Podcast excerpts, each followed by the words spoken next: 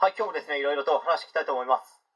え今回はですね、中学の勉強、動きを止めなければ、マジ楽勝という話に関して、ちょっと話していきたいと思います。まあ、タイトルをですね、誇張しすぎましたけど、まあ、正式に話すならば、偏差値50代の高校合格ならば、マジ楽勝というですね、本当に、本当の話です。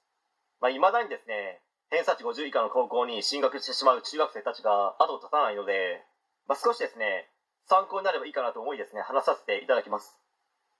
まず、中学校の勉強を大きく分けますと、1、基礎基本、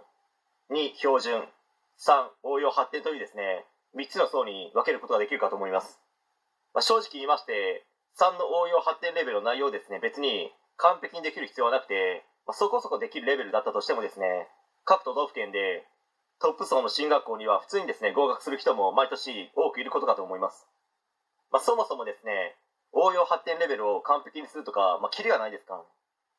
まあ、そこまでやり尽くすのであれば、とっとと先取りして、高校範囲のですね、基礎基本レベルの内容に取り組んだ方がいいのではないかと、個人的には思います。まあ、そして、偏差値50代の高校をですね、目指すのであれば、まあ、2の標準もですね、やらなくてもいいというわけでもないですけど、基礎基本レベルの内容をですね、徹底してやり込んだ方が合格にはですね、より近づくと思います。まあ、それはなぜかと言いますと、基礎基本レベルの内容をやったとしてもですね、しばらくやらないとまた忘れてしまうんですよ。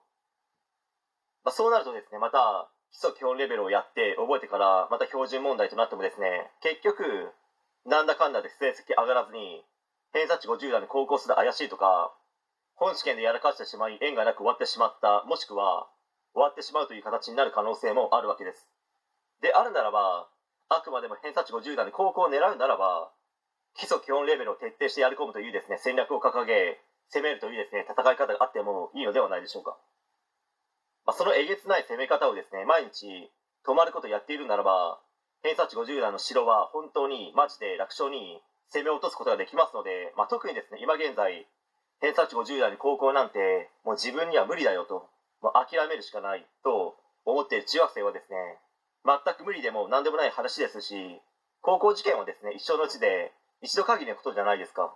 まあ、大学受験は何回、人によっては何十回と受ける人もいますけど、まあ、高校受験はですね、人生で一度しかない人生の中でも特別なイベントなので、